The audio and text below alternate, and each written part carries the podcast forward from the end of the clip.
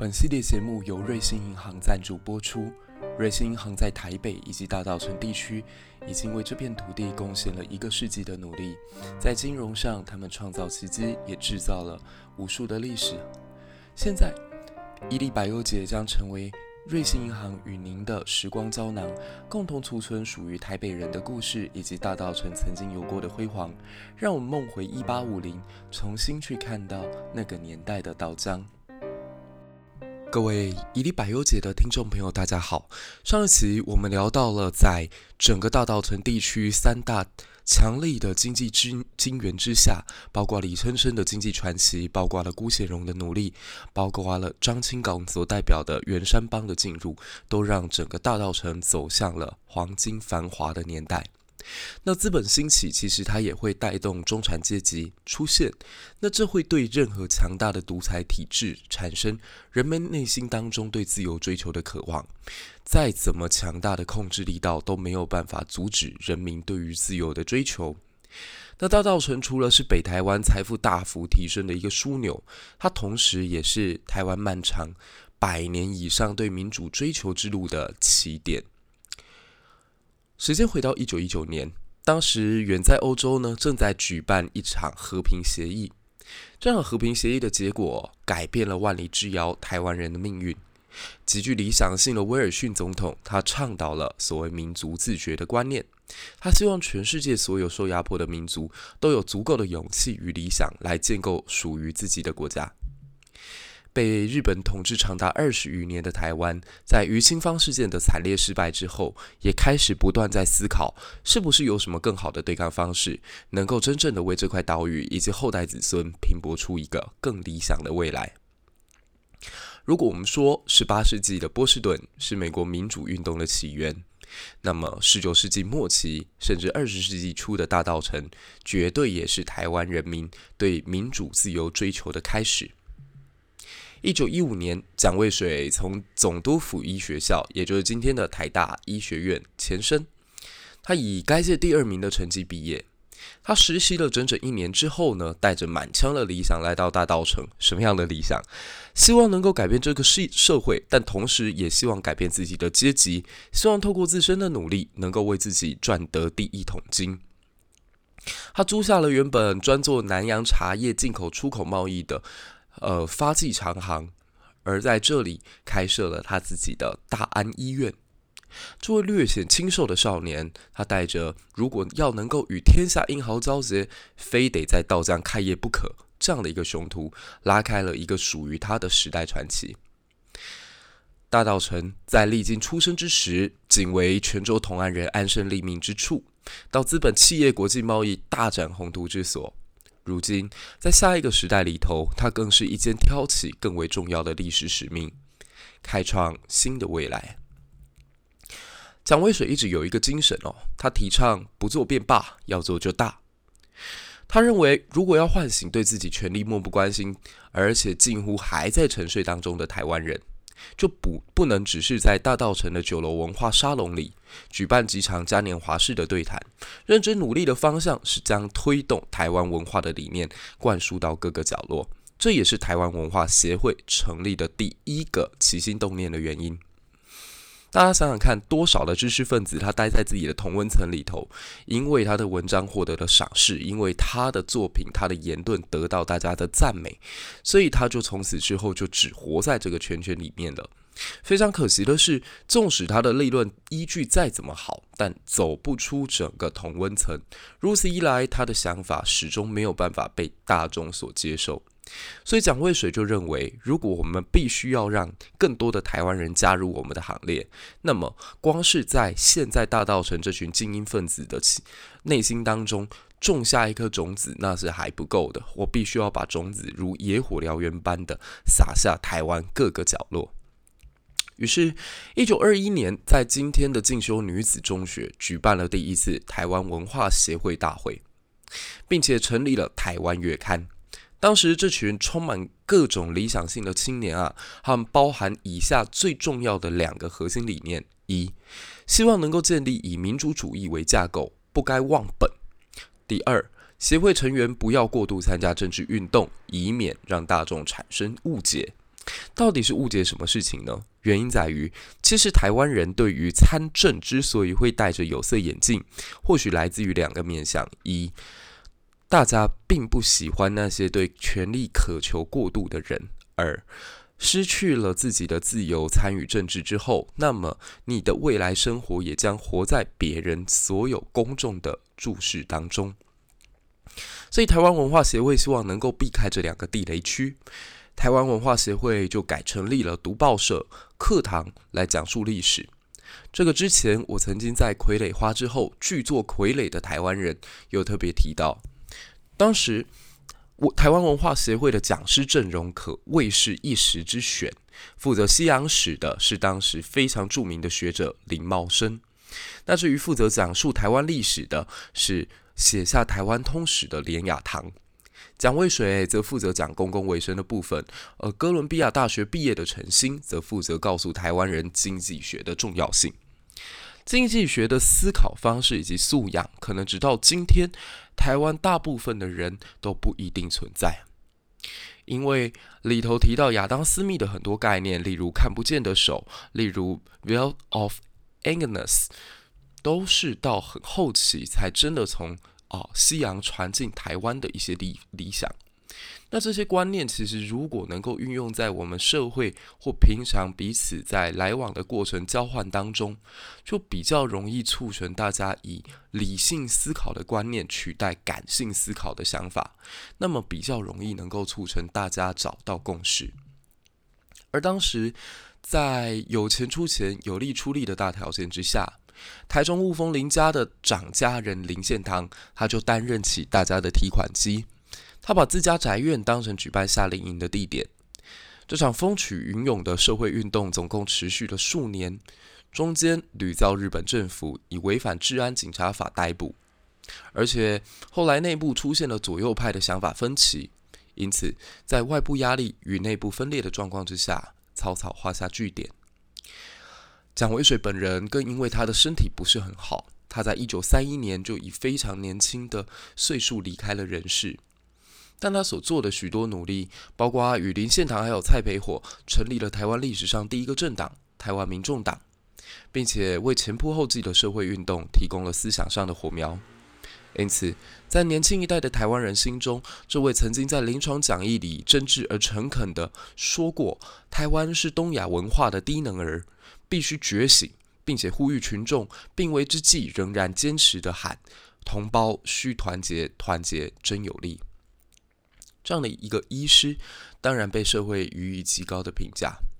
一九三一年八月，就在今天的迪化街上，蒋渭水用他的死带给当时总督府极大的震撼。数千万的台呃，数千的台湾人，不分年纪、性别、职业，他们聚集在这场名为“大众葬”的告别仪式上，以最坚定的态度向医师辞行，也向日本总督府表达了对民主自由的渴望。除了民主运动的追求之外，其实稻江之滨同样也是文人雅士的汇聚之处。音乐大才子李林秋，这位曾经以一己之力创造出福尔摩沙四部曲《四月望雨》中最经典的《望春风》，在音乐史上，他留下了极为璀璨的一页。说来，李林秋并没有出生在一个很富裕的家族，他年少时代曾经在资本主义兴起的大稻城里与世沉浮着，但或许是他本身的天赋实在过于耀眼，所以。早期他在啤酒厂永乐做工作的时候，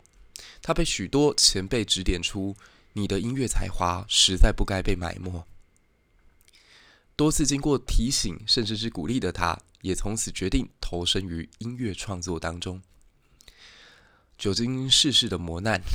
他写出来的歌词总是有一种说不出的沧桑，不只是单单纯纯的温文儒雅。而是在阳春白雪之际，却也带有市井烟火气息，也就因此，他能够创造出三分雅、七分俗的感觉。你可以说，他的作品一词一文一温存，这是一个超级独特的境界，仿佛是能够同时具有柳永的温婉、苏东坡的境界，以及秦观的非常非常独特的温柔。你走在稻江河岸，不仅会在月夜之下开始轻轻地唱着“孤也无伴守灯下”，这种凄凄清跟苦涩，再想到曲调的哀婉，或许某种程度上来讲，我觉得李林秋他写的不只是爱情，他写的更是他的人生，是一种专专属于一九二零年代的史诗。那除了音乐家之外呢？大道城也是许多艺术家的聚会之所。当时兴起了酒楼文化，让文人墨客彼此有了交流的机会。在当时啊，整个大稻城地区有江山楼、东惠坊、春风楼以及蓬莱阁四处台菜、美酒、美女，令很多才子流连忘返的楼阁。这也刺激了创作者无限的创作能力。我不知道大家信不信，就是。北宋之所以能够有这么厉害的文风，或者说他们的文人墨客能够有这么样好的文章品质，除了是因为当时世风比较开放以外，更重要的是他们在酒肆当中时时刻刻都在切磋，所以无时无刻都在进步，彼此都在交流，这样也导致了一个时代可以碰撞出更多智慧的火花。而在大稻城的当时，也有类似的情况。我们不妨来想想，在当时，这群高手们因为全部聚集在一起，所以彼此互相刺激之下，也让无限的创作能力在竞争强度极高的情形当中，高手们把这样的压力转为了创作的想象。因此，嘉义大画家陈澄波曾经带着台湾人不服输的精神，在西画项目上第一次入选了日本帝国美术展览会。这反映了当时艺术家们在殖民时代里，明明受到了歧视，却不曾退却的精神。除此之外，黄土水、倪蒋怀、郭雪湖、杨三郎、陈清泮、吕铁舟、陈德旺、洪瑞麟也都先后在大道城有过互动与交流。哇，突然袖口一吐，就是半个台湾美术的盛世啊！他们之后还成立了台阳美术协会，在台湾第一家咖啡馆维持与第一家西餐厅玻璃路，还有当时非常著名的台菜馆山水亭都有过聚会。回到迪化街上，我们不妨以郭雪湖的画作当成线索，来寻找看看当年大稻埕的景致与现在如何进行对应。但也仿佛是时代的车轮啊，注定要在大稻埕这块土地上留下痕迹。当时有一位辩士叫做詹天马，而他的故事也将会成为我们这三个系列漫长的故事终点。就在日本文化与西方文明进到台湾土地之后，观看日本武士的电影也慢慢成为台湾人的日常消遣。但在摩登时代的电影里头，大多数的电影都是没有声音的默片。举个例子好了，我们曾经听过美国最有名的喜剧演员卓别林，他就非常喜欢、热衷于默片的创作，甚至在当时有人告诉他新时代的电影必须要有声音的时候，他还非常愤怒地说：“如果一个电影有了声音，那还能叫做电影吗？”但是如果你只看默片的话，会发现又有新的状况出现了。因为这个时候会急需要有一个能同时理解语言镜头，还能够充分解说，能够理解民众他们想听什么的说书人，在电影播放的同时，在一边进行解读。他的出现能够对电影提供更全面的解说，而詹天马。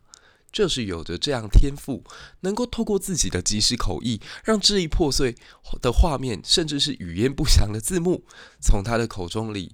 变成一个极有逻辑又不失精彩的故事。而这位跨越时代的语言才子，他就透过他卓越的表演能力以及出色的经营手段，算是在当时大台北地区最为精华的大稻城，开设了属于自己的咖啡店——天马茶坊。而这个时代的台湾人也正在经历一次身份认同的转换。随着二次世界大战的结束，黄明终于走出了太阳旗下，回归祖国的青天白日光当中。然而，由于彼此的文化落差之大，使得两者互动多疑冲突以及不解存在于整整两年的时间。也就四五年一直到四七年之间，新来的统治者以及在地本土的乡亲从来没有真正互相理解过。当时的士绅吴浊流曾经在一场欢迎会当中听到一个台北师范的学长讲：“中国二乘二会变成三或者五，甚至有时候会变成六或者八也不一定。”这样的印象对曾经受过日本教育的台湾士绅来讲超级诡异。可某种程度上，你也可以从台北师范的这位学长的话语当中得到一个结论：在中国，一个权力社会结构极为复杂而且没有上升之阶的地方，权力等于真理，权力可以让二乘二变成三或五，甚至是六六或八。在人文人文荟萃的大稻城里面，台湾却在陈仪认为台湾人没有政治人才。台湾人不懂国语的偏见当中，失去了许许多多的信任，甚至陈仪对台籍精英也是不信任的，因此彼此之间再次蒙上一层阴影，这使得台湾士绅对于祖国的想象逐渐由期待变成了一种失望。一九四七年那个春寒料峭的二月份，天马茶坊前出现了一场意外的茶器私烟小事件。一个从桃园龟山来到台北努力谋生的妇人，她在警方警方查缉私烟的过程当中，因为被查出她夹带了许多非由公卖局所出售的烟品，因此她的所有商品都被没收。无奈之下，她跪了下来，恳求警察能够放过她。她已经真的没有钱了。警察在恐惧也好，或者是情急之下，居然是拿起枪托砸向了妇人的头。没有多久，妇人的头渗出了血丝来。一旁所有围观的台湾人再也没有办法忍得住，在警方这个错误的处理方式之下，一场小小的变革居然演变成延烧全台的剧烈冲突。随后的省级冲突以及国军镇压，更使得这片岛屿以及曾在大稻城一展身手的许多士绅选择永远的晋升，他们甚至丧失了性命，或者流亡到异国去，始终没有归来。时任延平区长的张港张清港先生，虽然曾为压迫的百姓与政府较轻的当权派发出怒吼，但最终在强大的武力压迫下，他仍然没有办法彻底改变历史带来的这个浩劫。大道城面对历史的当头，它总是宁静而极富能量的。在整整一百年多的发展过程里，它充分扮演着北台湾经济奇迹的火车头角色。在这片土地上，有无数的才子、巨贾、教士、文人、墨客穿梭。因为他们曾经有过的理想，带给了台湾历史永远难以磨灭的功绩。一如这个系列开头所讲的，二零二一的台史热，仿佛是冥冥之中注定的。一个世纪以前，一群优秀的年轻世代在大稻埕的土地上组成了台湾文化协会。他们以启迪明智，帮助岛屿上的每个人找回属于自己的故事而做努力。这个努力在一个世纪之后的今天，因为斯卡罗的热播，因为国际桥牌社的上映。在他们的带动之下，还有瑞星银行这样在地愿意将先贤的理想付诸实现的意念，相信在不久的将来，从大稻城开始，一直到台湾每一个角落，我们都能绽放出自信且充满希望的光亮，找回属于在地的故事，我们也就能够更进一步的亲近历史。回到十月份即将要在大稻城举办的国际艺术节。这一回，我有幸与他的创办人周奕成先生聊到了整个 “remodernize” 的概念。为什么一九二零年代特别的重要？对于二零二零的我们，又有着什么样的启发呢？一个世纪已经走过去了，但我们会发现，当时所追求的现代化，也正是我们现在正在努力的。一九一八到一九一九，全世界面临到了西班牙流感对它的威胁。无数的人在这场他们不知从何而来的敌人袭击的时候倒下，比起一第一次世界大战的损伤，可以说有过之而无不及。而如今的我们也正在面临武汉肺炎对我们的考验。武汉肺炎转眼之间即将影响全球长达两年，因为隐瞒以及不作为，这个疾病明明可以扼杀在一开始，但也因为彼此过于相信，也因为全球化的到来，导致这个疾病的扩散超过了所有人的期待。美国的总统或许也因为这样子而必须得换人。回到一九一九年代，当时的世界也正在面临西班牙病毒的侵袭。全世界进入一种躁动不安的时刻，我们的许多思想也脱胎于这个时间点。虽然马克思主义的想法可能更早一些，弗洛伊德的想法也可能更早一些，但真正大放异彩、大放光芒，都是在战间期。战间期让人类看到了生命的无常，让大家看到了原来我们的人生是如此的脆弱，原来是如此的短暂。所以，让所有人开始去思考的是，我们必须要重新找到属于我们生命的价值。弗洛伊德的想法在这个时间点成为了大家的主流，意识流的写作方式也几乎成为了这个时代许多年轻人所追求的风尚。海明威这一代丧气的作家，也正在用他的笔尖，把这一代的愤怒给嘶吼在一纸一页上。而我们的台湾正在一九二零年代所追求的是，希望能够进入到百分之百的自治。我们要求的是自己的人统治自己的岛，我们要有自己的意识，我们要有自己的故事，我们要找回属于我们被政权给扼杀掉的回忆。二零二零年代的我们，或许面对到一个比起一九二零年代来的更加强大的外部敌人。但也因为这样，让台湾有机会在纷乱当中找到彼此的共识以及合作走下去的可能。Remodelize，我们不断在追求的是更好以及更现代。而从一九二零到现在为止，我们来到一个更好境地了吗？或者我们现在正在用自己的努力让它变得更好呢？至少我在瑞信银行的邀约以及在。大道城这片土地上看到的无数人的努力当中，我找得到希望。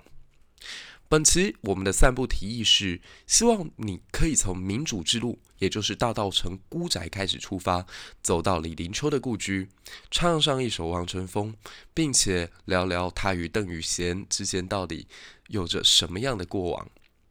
我们再回到迪化街，寻找郭雪湖作画的角度，你会惊叹百年前的街景与现在居然还有这么多分相似。因为老屋的保全以及这个地方的在地重建，使得过去像王美式经营在短时间内爆红、短时间内退烧的这样的景点，没有变成大稻城最后的宿命。此外，我们再让旅客尝试用不同的镜头拍摄属于他心目当中最佳的迪化街印象。再来，我们步行五百公尺到天马茶坊，看看二二八事件的导火索。最终，在五分钟的时间内，我们走到台湾新文化纪念馆，来看看日本时代什么叫做青年精神。我建议大家在结束了这趟行程之后，不妨到宁夏夜市去，或者到大稻埕码头体验河港市集。经过了三期的努力，我们介绍了林南田。林又早、李春生、陈天来、张港清、吴火狮、辜显荣、蒋渭水、李林秋、郭雪湖、陈晨波以及詹天马，这是属于我们台北城的骄傲，属于台湾人的历史，也更是属于大道城曾经璀璨辉煌的一段。再次感谢瑞信银行提供的赞助播出，不到的记忆。让瑞信银行帮你存在名为“一粒百优解”的时光胶囊里，让这些故事，让曾经的道江风华，能够在下一个世纪被更多人听见。台北城应该要找回自己曾经的过往，在进步的同时，不要忘记曾经旧有的时光。道藏一八五三的精神，大概今天要画下句点，